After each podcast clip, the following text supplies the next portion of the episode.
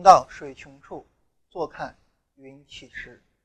欢迎大家收看今天的静言股市。如果说大家想要了解我们更多的节目资讯，欢迎大家加一下我们的节目群幺七七七八二二八幺啊，这是一个静言群，只会发布一些节目的动态。另外呢，大家每天看直播啊，可以到 YY 房间，呃，四幺七幺二零七五。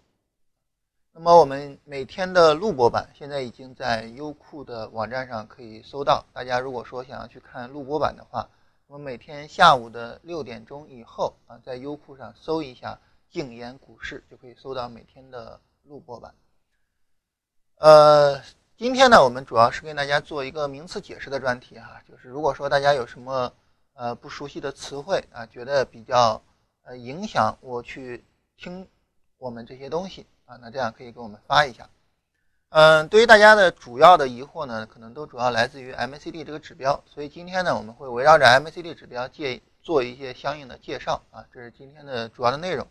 一个呢就是大家不了解的词汇，再一个就是详细的说一下 MACD 这个东西。呃，然后呢，对于我们今天开篇哈，我先给大家聊一个很小的小话题哈，聊完这个小话题呢，跟大家来看一下盘面。呃，这个话题呢，是因为昨天晚上的时候哈，呃，因为我也跟大家聊过，我每天大概是九点左右睡觉，就八九点钟就睡了。昨天呢，八九点钟的时候呢，正好欧洲的股市大跌哈，然后当时的呃美国的股指啊也是大跌的啊，但当然对于他们来说，所谓的大跌哈，就跌了百分之一点多啊，这已经是对他们来说已经算是大跌了。当时呢，就有一位听友在。跟我聊天哈，然后就说，他说：“你说这个对明天会不会有什么影响呢？”我说：“如果说要是呃它收不回来的话哈，今天就是以大跌结束啊，就是以比如说美国的三大股指啊暴跌百分之一点多，那对于今天的股市来讲，那很可能就会是下跌的，而可而且它很可能会是一个加速的下跌。结果我这两句话一说不要紧哈，这个这朋友直接就睡不着了。”我是九点多我睡了之后啊，后来今天早晨醒来，我一开手机一看，我有很多留言啊，嗯，那很多留言呢，一方面是，呃，就是美股刚开盘的时候确实就是一个低开嘛，而且是往下挫，哎呀，他就说真的大跌了，然后后来三四点钟的时候呢，美股就是反弹又起来，然后他又说，你看美股又起来了，会不会说今天不会有大跌呢？等等的哈。哎呀，我当时搞得我很不好意思哈，因为很偶然的跟他说了一句话，结果搞得人一晚上没睡着觉。呃，然后呢，我们就就是今天早晨又简单的沟通了一下这个事情。什么概念呢？就是影响市场运行的这些消息面其实是有非常非常多的。那你不可能说每一个消息面你都守着呀，对吧？你像美股，它的影响是很大的。其实对于这种美股这种影响哈，那无论你是从啊，十点多一直盯到三四点，还是说你早晨起来，呃，早晨醒来之后啊，六七点钟你一醒，你就看一眼，你在六七点钟你醒了，看一眼看美股怎么收盘的，你说它是不是没有区别呀？对吧？就是从你了解这个消息面的角度上来说，它没有任何区别，你只需要在你醒来之后，你看一眼美股的开盘情况就可以了，呃，美股的收盘情况就可以了，对吧？但是你如果说你就盯一夜哈。我当然跟他开玩笑，我说你这是玩股票啊，还是在玩命啊？而且其他的呢，还有很多相关的一些影响因素，你不可能每个影响因素你都去盯嘛，你这样的话你身体真的受不了的。所以我们今天聊哈，就简单的聊到了一个小话题，什么小话题呢？之前我也跟大家简单聊过，就是境界的这个概念。什么叫境界？我们之前跟大家聊过，就是对于一个人来说哈，那么决定他能不能够。做好事情可能是取决于方法啊，也就是说，你方法好，你就能把事情给做好。比如说，你方法到位，你做股票可能就能够挣钱啊。但是，决定着一个人人生的高度的是一个人的境界。也就是说，你可以理解为方法决定我们的宽度，而境界决定我们的高度。这两者最终决定了我们人生中的收获。所以我自己来讲呢，那。我们去追求方法，去找更好的方法，这个没什么好讲的，对吧？我们肯定是要这样做。那对我们来说，就有一个非常重要的课题，就是我们需要去理解境界这个玩意儿，它究竟是怎么起的作用？这个事儿哈，我曾经反复思考过很长时间。而我思考这个事儿，我曾经跟大家说过哈，我为什么会思考呢？是因为有一位朋友啊，我自认为哈，就是以我对他了解，他的水平是非常高的，但是呢，从来没有操作过大资金，就是千万以上的资金没有做过啊，而且呢，没有取得过持续稳定的高水准的成绩，也就是说，持续几年每年跑赢沪深三百多少啊，这个没有取得过，所以我就非常奇怪哈，我说一个这么高水准的人。怎么可能没有操作过大资金，也没有取得过稳定成绩呢？结果后来一件非常小的事情让我知道他的原因啊。这个事儿我跟大家聊过哈。简单说呢，就是他帮了别人一个忙，然后别人给他回馈了一些东西，就说啊感谢。然后他认为这些东西非常，就是非常便宜吧，然后很生气，就把这些东西直接给扔了。而我听到这个事儿的时候，当时可能就是在一瞬间哈，突然明白为什么他没有在交易上。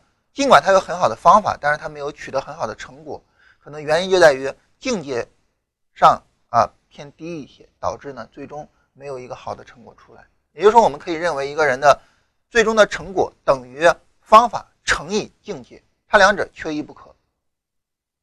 所以那个时候我就开始思考，就境界这个东西到底是个什么玩意儿，然后它究竟是怎么样起作用的？想来想去哈，我觉得。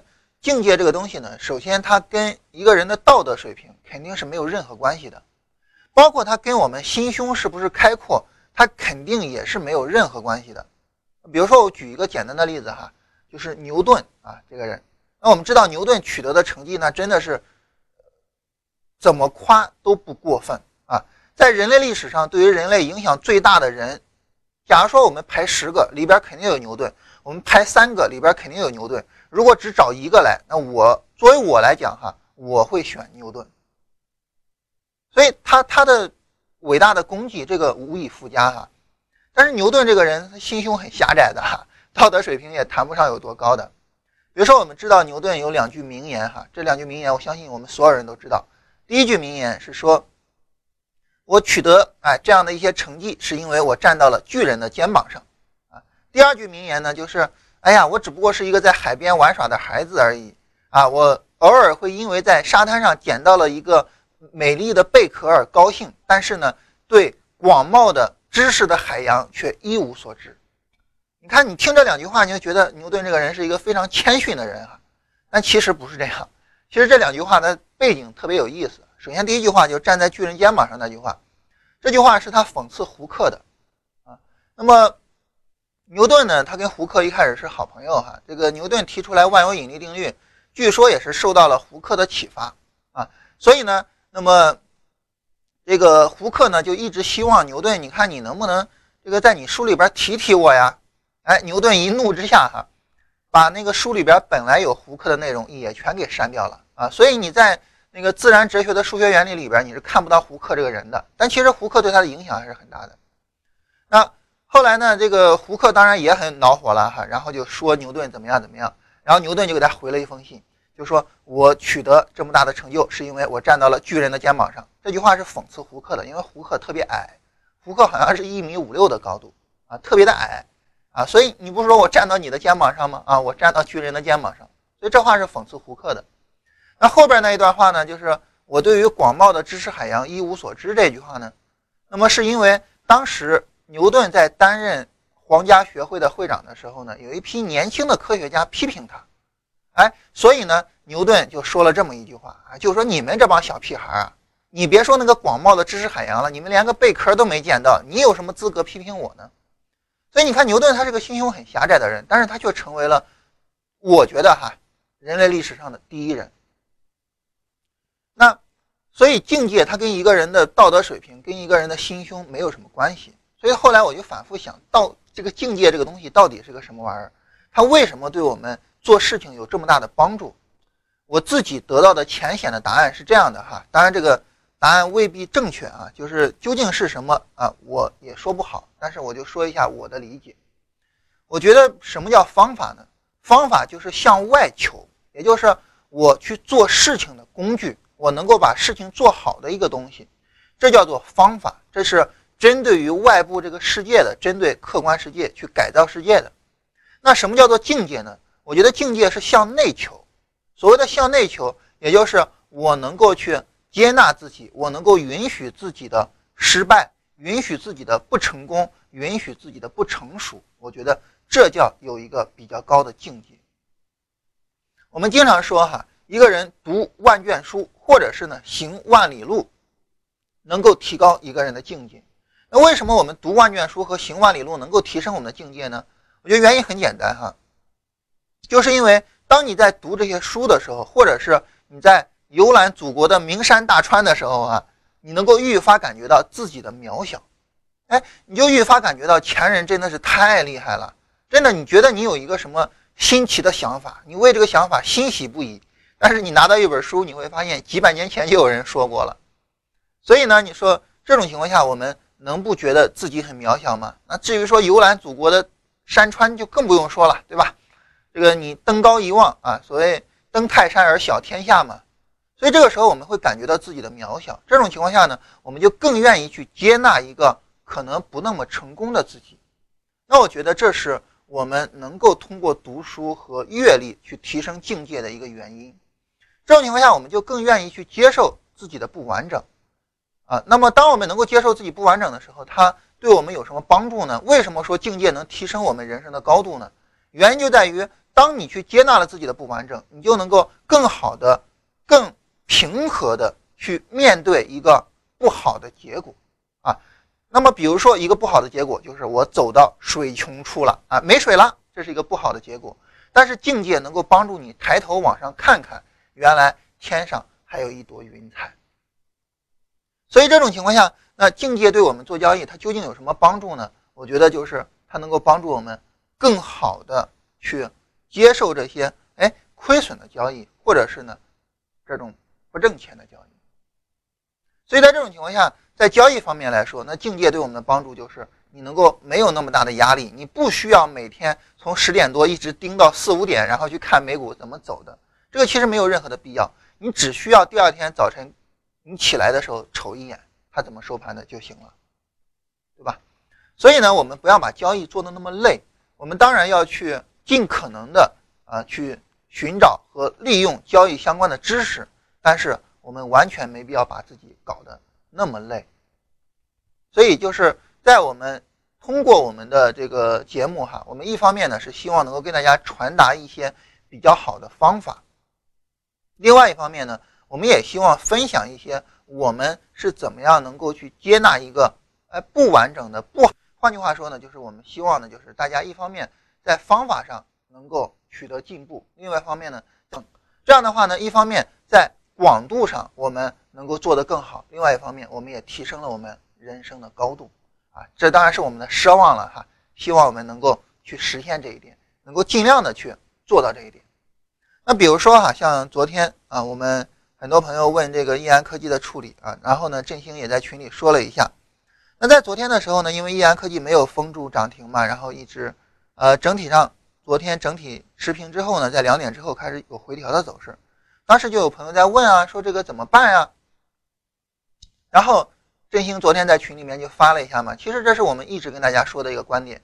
那如果说无论是你这个仓位让你赔钱，以至于你心理压力过大睡不着觉，还是说这个仓位让你挣钱啊，然后你担心盈利回吐让你睡不着觉，无论什么情况哈，只要是你觉得这个仓位让你睡不着觉了。你有一个最简单的方法，就是做减仓，这是你最简单的方法。所以呢，大家如果说在未来无论什么原因导致你觉得压力过大，你就把仓位降下来。也就是说，你的仓位太大了，以至于这个仓位的波动，它所带来的盈亏的波动超出了你的境界所承受的这个范围。这种情况下，我们要做两点。第一点就是我处理一下当前的这个单子，换句话说就是我把我的仓位降下来。让这个盈亏能够到我承受的幅度里边去。第二个就是我们通过不断的学习啊，通过不断的成长去提升自己的境界，提升自己人生的高度啊。这对于我们来说就是第二个功课，这个功课是真正长久的。所以呢，今天我跟大家在开篇哈，我跟大家聊一下这个话题啊，希望能够帮助大家想明白，哎。方法和境界，它两个究竟是个怎么回事儿啊？我们以后怎么样两手抓，两手都要硬，好吧？那这是跟大家聊一下这个一个简单的小话题哈，然后聊完了呢，我们来看一下行情。呃，对于行情上来说呢，昨天在收盘之后，我们也提到哈，五分钟上呢，现在是有一个小的背离的走势啊，那这样一个小的背离呢，有可能会扭转自昨天以来的这个下跌啊，有可能会扭转这样一个下跌。嗯，但是呢，因为昨天以来这个下跌速度有点过快哈，所以如果说今天想要去扭转的话，必须也得是一个快速的拉升。这种情况下呢，如果说今天能够走出来一个极其快速的拉升，那么在五分钟图上，它就有可能会终结整个回调哈。如果说快速拉升过了昨天的高点啊，昨天这一次反弹的高点，同时呢，MACD 柱体能够有效的再度放大，那这种情况下呢，就有可能扭转从三千六百点以来的整个大的回调。但是如果说这一次拉升的速度不够快的话呢？因为昨天下跌比较快，如果这一次拉升不够快，我们知道这叫什么？啊，这叫急跌缓涨嘛。那如果说一旦走出来急跌缓涨的走势，后续可能还会再有一波下跌啊，也就是可能到最终市场就走成了这样三千呃五百九十一点啊，到前天低点一个背离带来一个反弹，然后昨天的这个背离再带来一个反弹，最终呢再跌一波啊，就有可能走成这样了哈。所以呢，今天是要求行情必须速度快、幅度大。当然，市场最终能不能走出来，我们只能等等看。所以对于今天来说呢，那么如果说走不出来这样的走势，那么还会再跌一浪，也就是走一个五分钟图上的第三浪的下呃第五浪的下跌。而这个第五浪的下跌呢，就有可能是最后一跌了哈。当然，就目前来说呢，那么因为这个第三浪的下跌，也就是从昨天早晨一个低开开始的这一波下跌。速度非常快啊！我们看到 MACD 柱体也是非常的放大哈啊，这种情况下呢，那么这个第五浪的呃第三浪的这一波整个大的下跌来讲呢，速度是非常之快的。所以今天想要终结整个回调，也就是从三千六百点的回调，今天的速度也必须放出来啊，也必须有快速拉升走出来。所以这样的话呢，其实我们能够看到哈，当我们使用 MACD 这一个指标的时候，就是自从我们做了录播版以后，哈，也就是从上周以后呢，那么我们一直在使用着 MACD 这个指标，在跟大家说啊，背离，然后回零轴，然后没有背离可以持有，然后有背离怎么样？每一次都在使用它说。其实我们会发现，当我们只使用 MACD 这一个指标的时候，其实我们已经能够去理解市场运行的逻辑。所以今天呢，我们详细的跟大家聊一下 MACD 这个指标，然后帮助大家呢能够更好的去理解这个市场。就目前来说呢，那么市场的情况就是这样子哈。呃，从走势上来说就这样。然后呢，在三十分钟上呢，目前这一次回调绵延的时间非常之长了哈。当然，速度并不是特别的快啊。换句话说，就是没有那种像前面那种暴跌的情况走出来哈。昨天是有一个加速的一个兆头的，那么所以今天是非常关键的。当然，对于我们来说呢，因为市场现在一方面呢是没有扫我们止损，另外一方面我们处于亏损状态，所以现在是一个坚定持有的这样一种情况。呃，那么因为这次下跌整个非常剧烈哈，所以后面还是这句话，如果说是非常快速的拉升，那么就没有问题。但如果说拉升幅度如果比较小，而且速度比较慢的话，后面这一波拉升很可能会带来一个非常重要的高点所以我们对它也应该有一个提前的准备。这是总体上这种情况。对于这几只股票来说，易安科技昨天我们已经跟大家说要减仓嘛，那这样呢，我们易安科技手里面呢。可能大家有的手里面就没有了，有的呢就是还有一个比较少的仓位。那这样呢，对于易安科技呢，我们还是持有着一个平保的一个态度啊，就是这笔单子无论如何不能赔钱。嗯，那么我们再等等看看它有没有可能再拉出来新一波的上涨。呃，所以当你这个手里面仓位降低了之后哈，你现在再去看今天的这个跌幅，可能就比较容易接受了哈。所以还是那句话，就是当你觉得有问题。把仓位降下来，啊，对于人民网来说呢，那么我们还是一样去持有啊，还是一样去持有。那么当然，另外两只沪深三百 B 和深成指 B 也是一样的哈。深成指币目前距离止损非常近啊，比较危险一点。这是总体上大盘的情况。那么对于今天来说呢，呃，今天是需要有一个快速拉升出来啊，才能够整个完整的去。终结整个回调，如果说今天走不出来比较快的拉升，那么这种情况下呢，呃，哪怕是走一个反弹，后面还会再有一波下跌。啊，这是总体上的这种情况。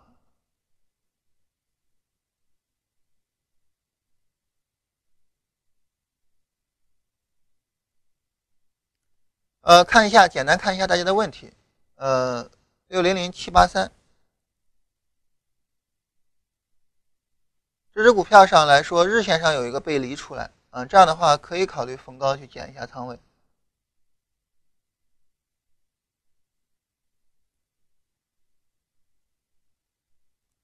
中成股份，中成股份这个之前说过哈，就像这种急跌缓涨，这是非常危险的，它后面很可能会是急跌的走势。就是越是这种急跌缓涨的，就是你看它涨不动，你不要觉得说它后边能涨起来，补涨怎么样？越是这样，它后边越是会加速下跌。所以我们在昨天哈，还有前几天一直在跟大家提醒，就是不要轻易的去介入这样的股票。然后威华股份十四点四。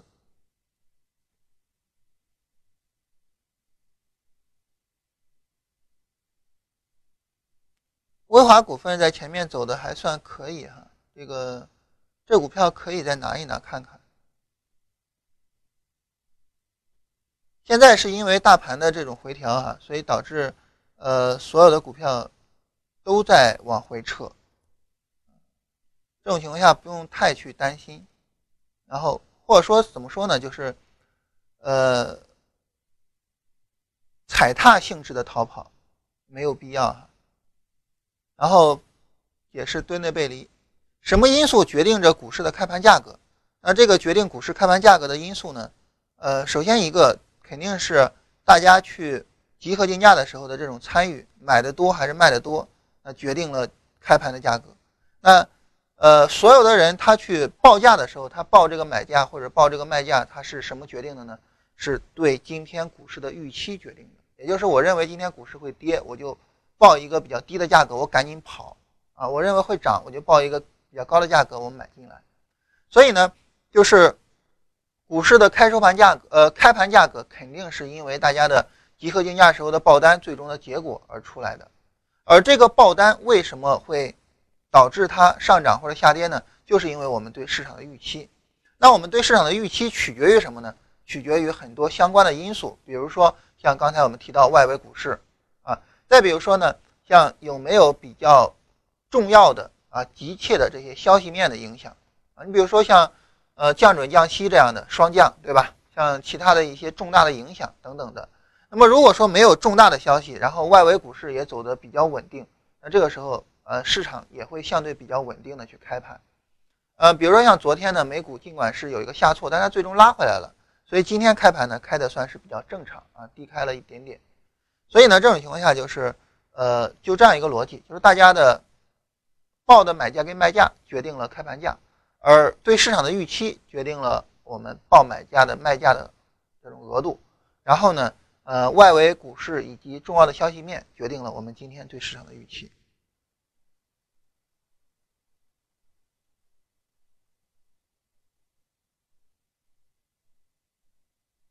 三零零零八四。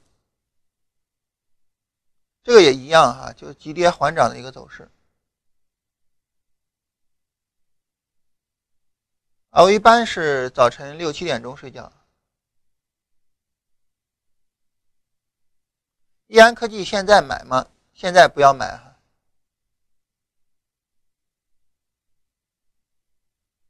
今天还不需要清仓，我们再看一下。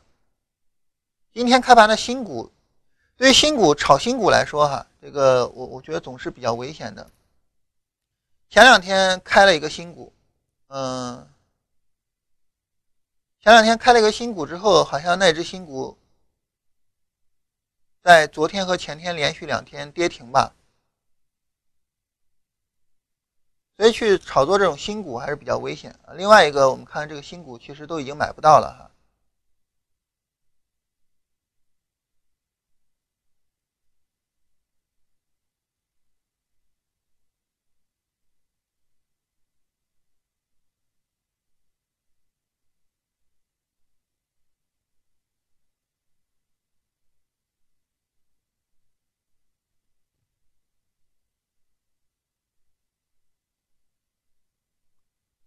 呃，在这儿这儿有朋友说这个对于基本面的越跌越买，呃，不是很清楚啊。这个呢，我我们本周末的周末版是跟大家聊选时与选股，呃，聊选时与选股里边呢，我会在最后一段跟大家介绍一下我对基本面的理解，也就是基本面是怎么越跌越买的。当然，你说那为什么基本面是越跌越买，技术面是越跌越卖，两者都能挣钱呢？原因很简单哈，基本面的越跌越买是指的是跌到了它的价值线以下。比如说，你认为一只股票它的价值应该是十二块钱左右，那现在呢，它跌到了十块钱，那此后越跌越买。但如果说这只股票是从二十四块钱跌到了二十块钱，那这个时候你肯定不买啊，因为它距离它的价值线还很远呢，明白吧？那对于技术面来说，为什么是越跌越卖呢？它指的是从二十四的高位往下跌。那往下跌的时候，从二十四的高位往下跌，我越跌越卖。那你至于说你都跌到十二块钱以下了，那个时候技术面也不会再卖了哈。所以就这样一个情况。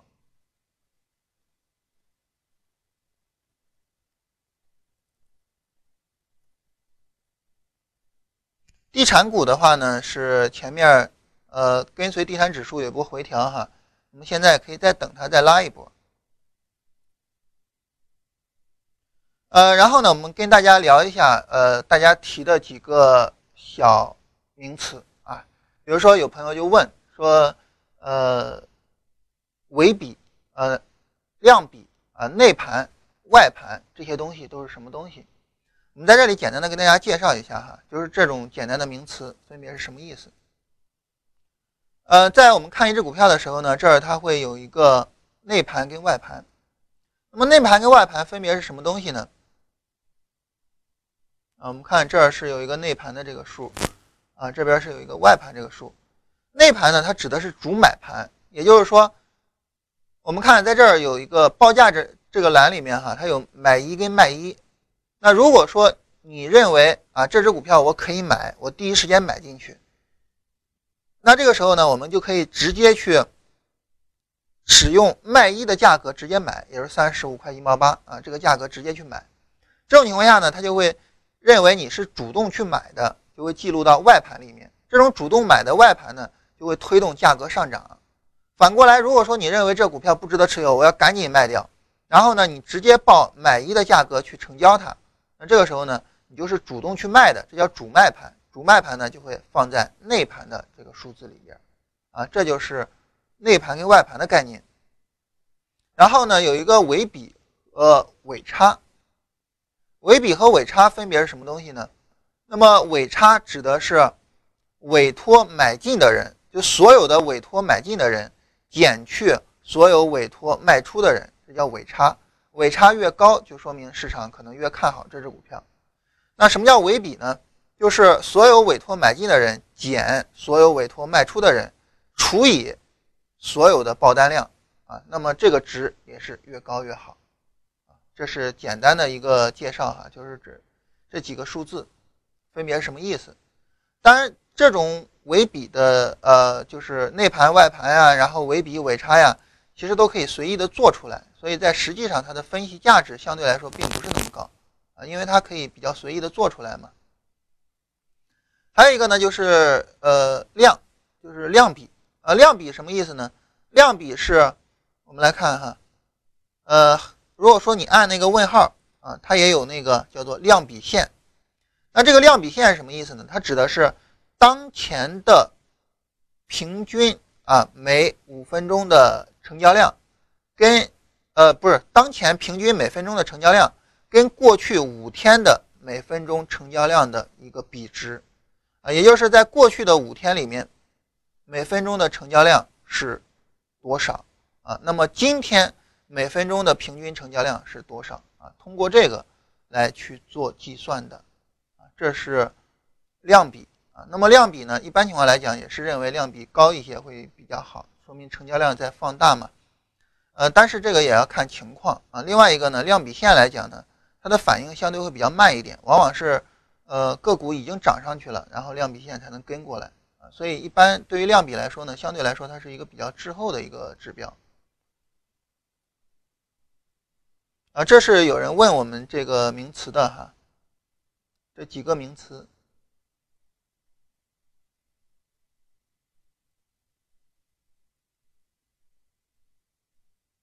所谓的小跌小买大跌大买和基本面不一样哈基本面的那个买法基本面也是要选时的。这个周末版的时候我们详细跟大家说一下。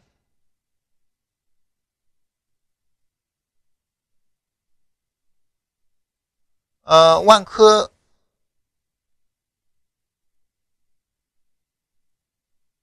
啊，地产股今天可能又有一波拉升啊。万科现在在拉升，如如果说要是比较激进的投资者，可以考虑去追它。然后大呃人民呃人民网我们继续去持有。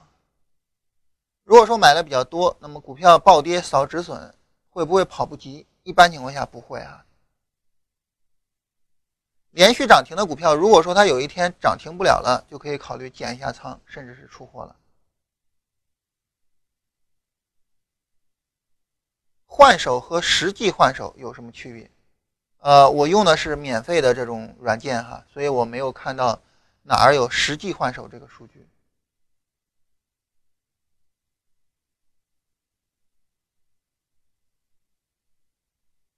好了，我们来跟大家聊一下 MACD 这个指标。呃，一般情况来说哈，如果说我们去呃拿到一个软件啊下载，然后呢安装，安装好了之后呢，你会发现呃市场上呢就是你的 K 线图里边。它基本上默认是这样的，就基本上每一款软件它的 K 线图默认都是这样的啊，不对，还应该再加上一个窗口哈，啊，基本上默认都是这样的，也就是上面是主图啊，主图里边呢包括 K 线图，呃，包括 K 线，包括均线啊，包括呃，就是这两个，然后呢下面是两个副图，这两个副图呢分别是成交量和。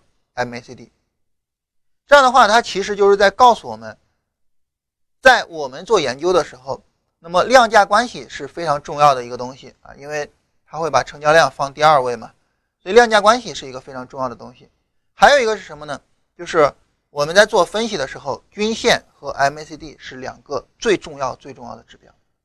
在这里呢，我们简单的跟大家呃梳理一下哈，就是在做技术分析的时候。啊，在一开始有报价有价格的时候呢，那么人们第一反应其实就是把每一个时点的价格一个一个的排到图上，这样呢就形成了我们现在看的这种叫做分时图啊，也叫做点线图。什么叫点线图呢？就是一个价格和一个时间对应一个点嘛，把所有的这些点连在一起就成了线嘛，所以叫点线图。那后来呢，那么人们会发现呢，所有的点线图里边的价格。可能就四个价格比较重要，哪四个价格呢？就是每天的开盘价、收盘价、最高价和最低价。所以后来呢，就出现了新的技术指标啊，就是尤其是绘图比较方便以后哈，出现了新的指标，也就是 K 线图啊。当然，在美国呢，有一个叫美国棒啊，也是一样使用这四个价格来构成。所以大家如果说去呃，如果认识一些比较我们国家比较老的一些这个老股民哈，你会发现他们在很久之前的时候都有。手动自己用手去绘 K 线图的习惯，为什么呢？因为这样比较有助于帮助我们去形成对市场的一种敏锐啊，所以呢，他们都有手动去绘 K 线图的习惯啊。当然我没这个习惯哈。再后来呢，随着这个计算机的普及，那么我们去对价格进行相应的计算啊，并且呢，由此得出技术指标，根据技术指标去做判断，就比较容易。啊，由此呢就开始诞生出了无数的技术指标，而在这些技术指标里面呢，最重要的一个就是平均线，也就是均线了哈。对于均线来说，它为什么这么重要呢？简单来说呢，它是一个呃平均线呢，它对于我们来说，它起到的最重要的作用就是它能够告诉我们市场是在往哪个方向去走。很多人都会觉得哈，说这个均线反应太慢啊，但这个事儿我们跟大家聊过哈。均线反应慢，它固然是不对的，我不能说不对哈，固然是不好的。但是我们想，一根一根的 K 线反应那么快，它难道就是好的吗？它是不是也有它不好的地方呀？对吧？你反应太快了，是不是也不好啊？那么在数学上来讲哈，均线因为它就是收盘价的平均值嘛，在数学上来讲呢，那么所有的这种排列，它最终会有一个均值回归的一个作用。所以当价格偏离均线太远，它就需要回落一下；而当价格，呃，整个去扭转的时候呢，均线也会随之而扭转啊。所以这种情况下呢，均线是非常重要的。等回头我们再跟大家开专题聊均线的话题哈。今天呢，我们聊的这个话题呢是 MACD。MACD 这个指标呢，它是从均线演化过来的。那怎么演化的呢？我们跟大家详细的说一下哈。呃，这是我们简单聊均线的原因啊，因为 MACD 就是从均线来的。均线里边呢，它分成各种不同的均线啊。你像我们这种呢，就是比较普通的均线。还有一种均线呢，叫指数平滑平均线。你在这种软件里面输入叫 EXPMA 啊，这样呢就能够得到指数平均线。呃，指数平均线呢，那么我们把它的参数调整一下啊，我们调整为十二跟二十六。当我们调整到十二跟二十六的时候呢，这个时候那么。它跟 MACD 的关系就一目了然了。那么什么概念呢？我们来看一下 MACD 的指标啊，你点一下右键，有一个修改指标可以得到。然后 MACD 这个指标呢，它是这样来的。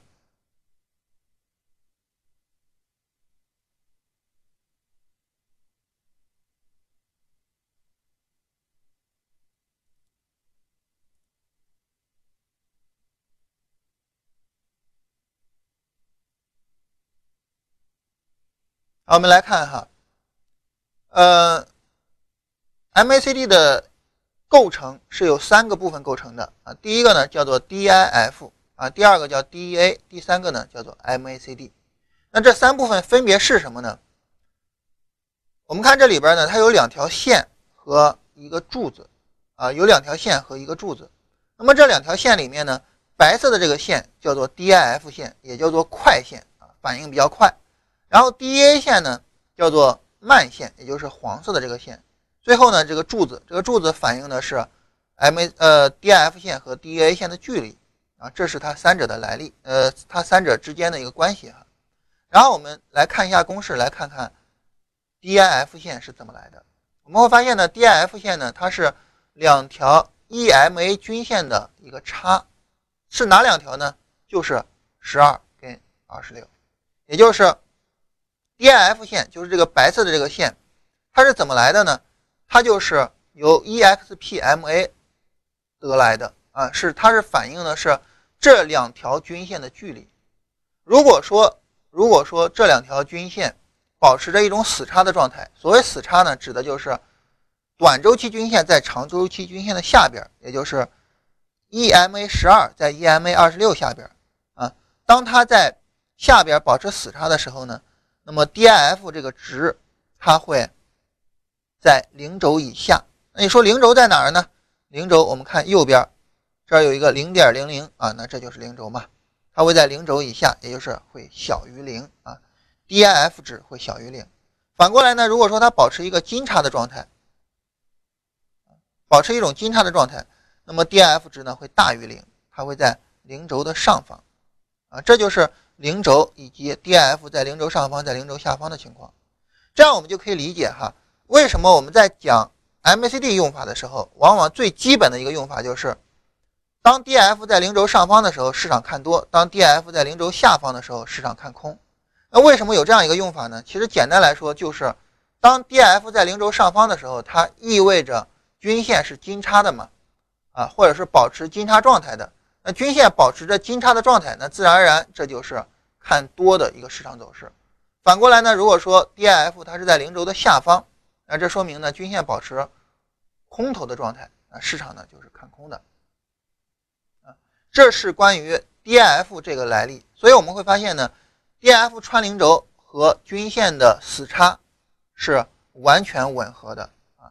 那么反过来呢，DIF 从下边。啊，从零轴以下上穿零轴和均线的金叉也是完全吻合的。那这种吻合其实就是通过这种数学上的加减来保证的啊，这是呃百分之百确定的一个东西。好，那么当根据均线得出来 MACD 这个指标的时候，那这种情况下呢，均线就可以退出历史舞台了哈。我们来看看 MACD 指标的其他两个东西是怎么来的。首先呢是 DEA。啊，DA 呢？我们看它是对 DIF 的平滑，也就是你可以把 DIF 理解为是价格，然后呢把 DA 理解为是一条均线，它是 DIF 的九日均线。啊，所以它就会反应比较慢呀，它的反应就会比 DIF 慢呀，所以我们才叫它慢线嘛，对吧？叫慢线。然后 MACD 是怎么来的呢？是 DIF 和 DEA 的差额。所以这种情况下，我们就会看到哈，我们首先一个 DIF 也就是黄线，因为它是 DI 呃 DI 呃就是 DEA 哈这个黄线，因为它是 DIF 的一个平滑，所以它比较慢啊，是慢线。另外一个呢，就是 MACD 这个柱子，当它们两个是金叉的时候，也就是 DF 跟 DA 是金叉的时候，我们会发现 MACD 柱子呢就会变红。反过来，如果它俩死叉的时候呢，MACD 柱子就会变绿，也就是 MACD 柱子是反映。这两条线之间的距离的啊，这是简单介绍一下这个指标是怎么来的。当我们知道这个指标是怎么来的，我们就可以相应的去使用这个指标了。为什么这么说呢？首先哈，我来简单的跟大家介绍一下 MACD 这个指标的一些基本用法，也就是经典的一些用法。基本的用法是什么呢？首先就是零轴上方和零轴下方。那这个零轴就是我们刚才说的哈，零点零零这儿哈。如果说 DF 在零轴上方，市场是看多的；DF 在零轴下方，市场是看空的。这个我已经跟大家说过了。第二一个呢，就是它那么如果说死叉就可以去做空，如果说金叉呢就可以去做多啊。这是关于金叉死叉的运用。在这个基础上来讲哈，在这个意义上来讲，MACD 的金叉死叉是对均线金叉死叉的一个优化。我们来看哈，均线的金叉死叉它比较慢啊，而 MACD 的金叉死叉比较快。啊，当然比较快的情况下，它犯错的可能性也会更大。这是关于我们说 MACD 的这两个基本用法。那这两个基本用法呢，其实我们可以把它给加到一块儿去。怎么加到一块儿去呢？就如果说出现第一次金叉啊，零轴上方第一次金叉，你可以考虑去买进。我们看哈。在这儿，价格向上穿越零轴，到了零轴上方，这儿是第一次金叉，你可以在第一次金叉的时候买进，啊，然后呢，在这个地方回归零轴，也十月二十七号回归零轴，然后第一次金叉，你可以在第一次金叉的时候买进，这是 MACD 的一种非常经典的用法哈，就是第一次金叉的时候买进。反过来呢，如果说它跌破零轴，你可以在第一次死叉的时候卖出，啊，这是 MACD 两个经典用法的一个结合哈。那 MACD 还有第三个经典用法，就是背离的用法。在这里我们注意哈，我们讲到背离了啊，大家说不理解背离啊，不理解墩内背离。那么我们现在终于讲到这个东西了啊，我们来跟大家说一下墩内背离和背离分别是个什么概念。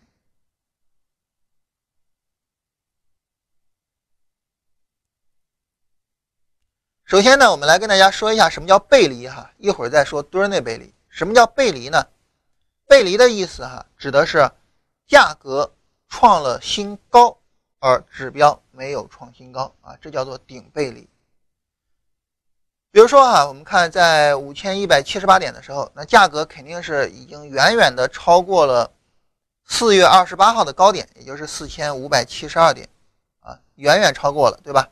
但是呢，我们来看 DIF 值，在四千二百七十二点的时候，也就四月二十八号的时候，DIF 值是。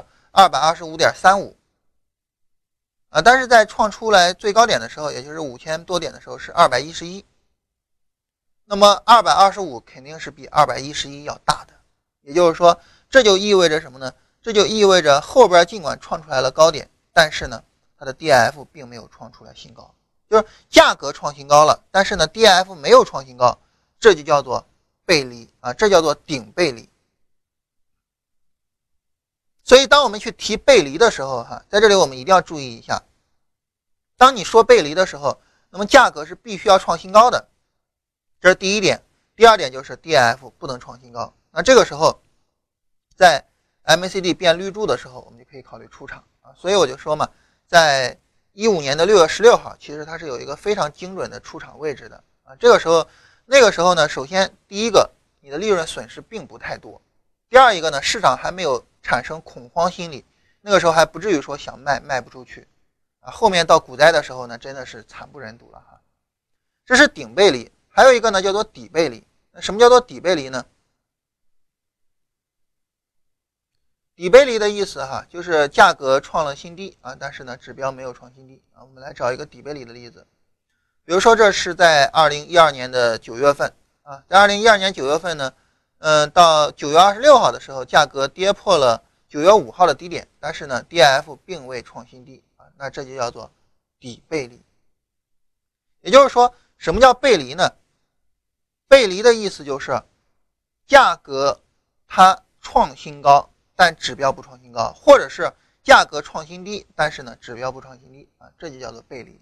换句话说，就是什么概念呢？就是，呃，它没有走出来正常的情况。因为正常情况是什么呢？正常情况是指标应该跟着价格走呀，价格创新高，指标就应该创新高呀。但是它没有走出来这种情况，所以这就叫做背离了。这种背离哈，它往往指的是我们看两次红柱之间有一个绿柱。注意看哈，比如说五千一百七十八点这儿的背离，两个红柱之间它是有一个绿柱的。所以这种背离呢，我们叫墩儿间背离，也就是墩儿与墩儿之间的一个背离。还有一种背离呢，我们称之为叫做墩儿内背离。什么叫墩儿内背离呢？就是它中间没有一个绿柱，但是呢，它曾经有过一次 DIF 的拐头。什么意思呢？我们来注意来看哈。比如说从呃五月二十二号啊，二零一五年的五月二十二号，那么市场呢就呃。MACD 就是红柱了嘛，在五月二十二号，MACD 就是红柱了。那么当它是红柱以后呢，从五月二十七号到五月二十九号，DIF 有一波下跌啊。当然，同时 MACD，MACD 的柱子也有一波下跌。此后的 DIF 上涨，尽管创出来了新高啊，尽管 DIF 的高点超越了五月二十七号的高点，但是 MACD 柱体却一直没有办法超越五月二十七号的 MACD 柱体的高度。这个呢，我们称之为叫做墩内背离，啊，也就是说，在一次红柱墩之间，我们可以把它切分成两段上涨。对这两段上涨来说，后一段上涨它没办法超越前一次上涨的 MACD 柱体，这就叫做墩内的一个背离。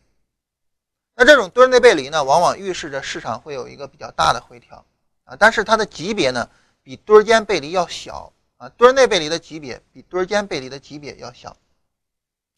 比如说，我们来找一个低级别的墩内背离啊。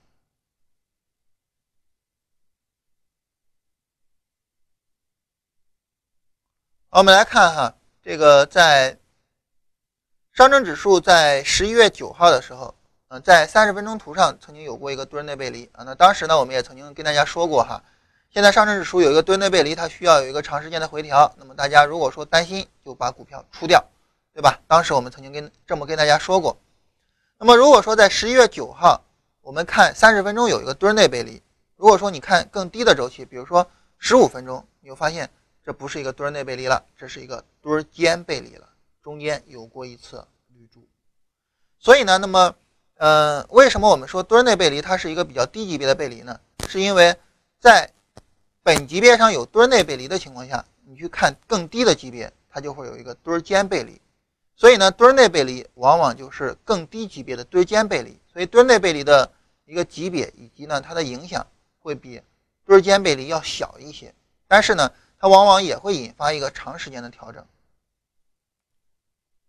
比如说在三十分钟上，这一次我们就能够看到哈，呃，十一月九号之后，市场进入到了一个很长时间的调整。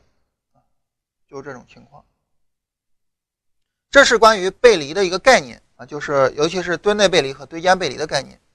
对于过往的关于背离的一个概念上来说，哈，一般大家都会认为啊，一旦市场走背离就会反转，也就是说这个背离就预示着下跌的动能不足了啊。比如说底背离，底背离预示着下跌动能不足啊，它就需要有一个反转走势走出来。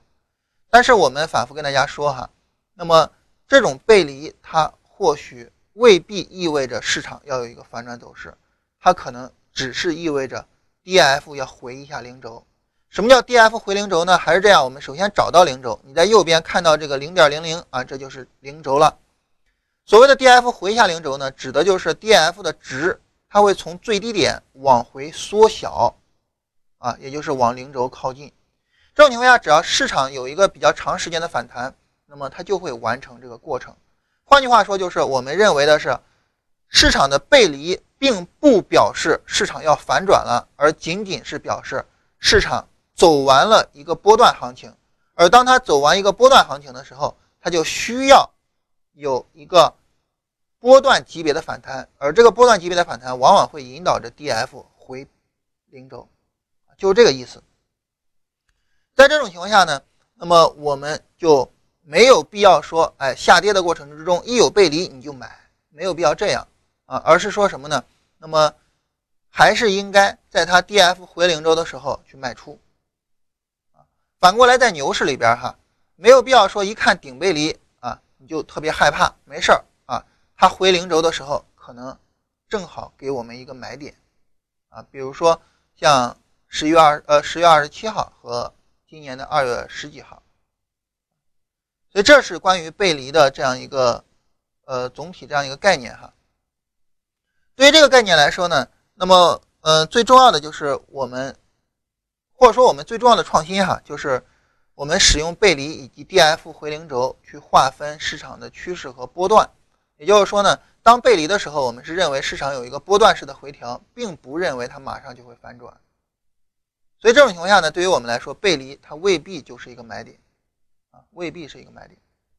就好比这一次五分钟啊，从十一月三十号，也就是周一啊，上周一的时候呢，五分钟级别的这个反弹。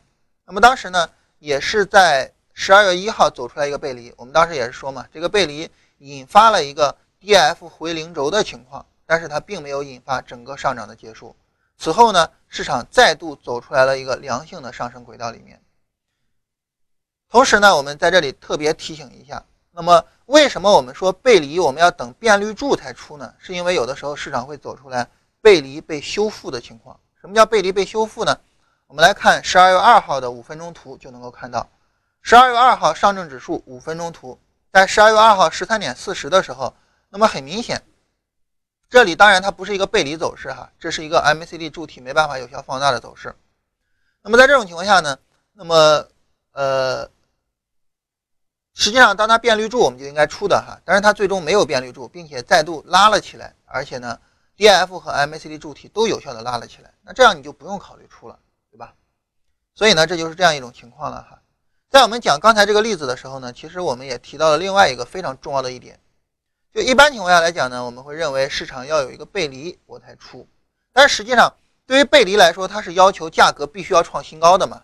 啊，价格创新高，指标不创新高，这叫背离。但是我们仔细想一下，如果说指标没能创新高，同时啊，注意哈，同时价格也没有创新高，那是不是说明市场更弱呀？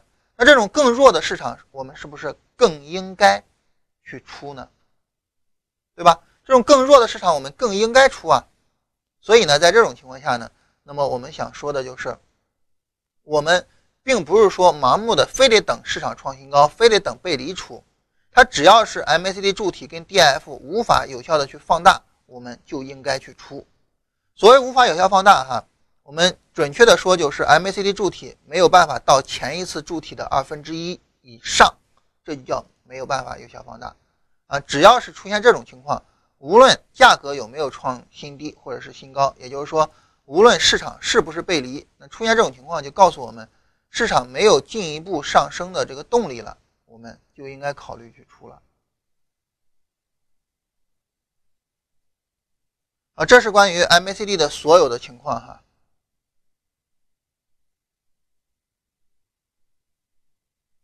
我们来看一下，大家在我们说这些 MACD 的时候，对 MACD 有没有什么其他的问题啊？呃，有其他的问题，我们再跟大家回答一下。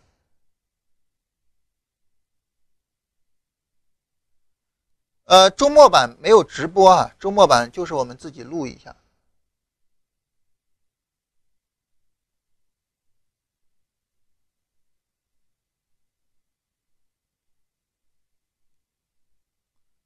呃，什么叫做贝塔值？呃，我我们先看一下有没有 MACD 的问题，没有 MACD 的问题，我们回答一下关于其他的一些名词哈。呃，当均线在六十日均线，呃，当股价在六十日均线下方时，MACD 是不是也在零轴以下？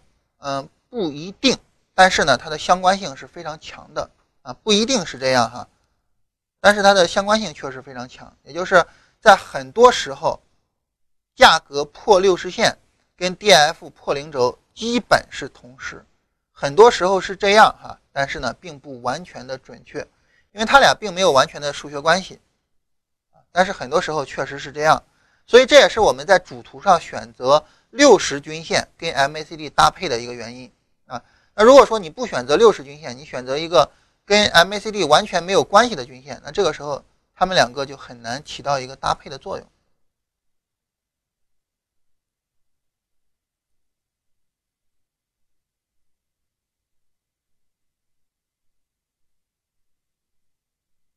怎么定义 DF 回零轴啊？一般情况来说是这样哈。那么我们在 D F 上呢，肯定会有一个 D F 的最高值，也就是如果是上涨回撤哈，肯定有一个 D F 的最高值。一般情况来说呢，当这个 D F 的最高值，呃，假如说这个 D F 的最高值是九十，那么它回到三十以下，一般我们就认为回零轴了。也就是说，它回到三分之一以内，我们一般就认为回零轴了。当然，你这个这个定义呢，是我们根据呃我们自己的经验总结出来的哈，三分之一这个数值。是我们根据自己的经验总结出来的，大家也可以根据自己的经验去总结一下，看看有没有更好的数值。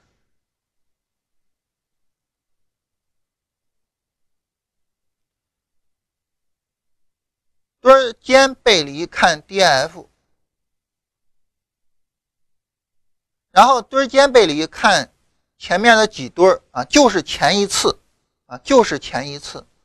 然后堆间背离看 DF，堆内背离看柱体，是不是这样？答案，呃，首先堆内背离是看柱体，这个没有问题。但是堆间背离呢，是 DF 和柱体同时看啊。如果说 DF 创新高了，但是呢 MACD 柱体就是没办法放大，也就是就是没办法到达前一次的二分之一以上，我们也算背离。分时图的 MACD。和日线图 MACD 的区别是什么？我们看哈，在分时图里面，我们按问号能够得到一个 MACD，这个 MACD 和一分钟走势图的 MACD 是一样的，但是一分钟走势图的 MACD 会受到跳空的影响，而分时图里面的 MACD 不会受到跳空的影响，啊，这是它们的关系以及区别。呃，墩儿背离没有听明白，这个呢是这样哈。呃，如果没有听明白的话呢，我们下午出了录播版，嗯，再看一下录播版。如果还是没明白，我们回头再说一下。MACD 背离只能用在大盘上还是个股也能用？答案是都能用啊，无论是大盘、个股、期货都可以去用。然后几堆背离会产生反转？答案是几堆背离都产生不了反转，背离和反转并没有完全的对应关系啊。背离走势和反转并没有完全的关系，还是那句话，背离只会导致价格，呃，只会导致价格回调，进而导致 DF 回零轴，但是它不会导致反转。好了，这是关于大家的背离的所有的问题哈。然后前面有朋友问那个什么贝塔，贝塔值是是一个什么东西？贝塔值是在做呃基本面的时候一个非常重要的一个概念哈。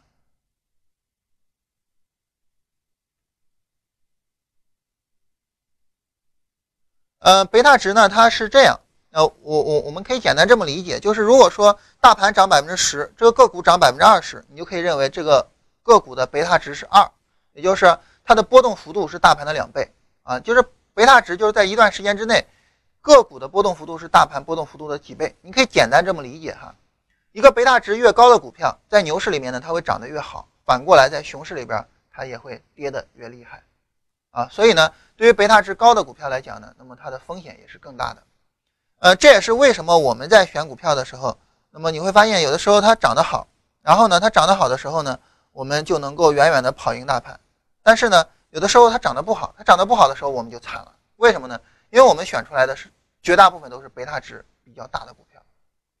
啊，这是基本面分析里面一个非常重要的概念。所以追强势股呢，那么承受的风险也是比。买一般的弱势股要大很多的，呃，敏感指数应该是一个类似的概念哈。然后波动率，波动率的话呢，它指的是，呃，你这一波上涨它的一个波动幅度是有多大？你比如说像震荡的一个弱势的一个区间，那么波动率呢往往比较小，简单来说就是什么所谓的牛皮市嘛，没什么行情。那波动率大呢，要么就是大涨大跌的大行情，要么呢就是我们通常所谓的叫做猴市，上蹿下跳的猴市。所以波动率呢，反映的是市场波动的一个状态。一般呢，对于我们做趋势跟踪来说，波动率越大越好。好，那这样呢，我们现在是到十点半了哈，我们关一下录音啊，我在直播间再回答一下大家的问题。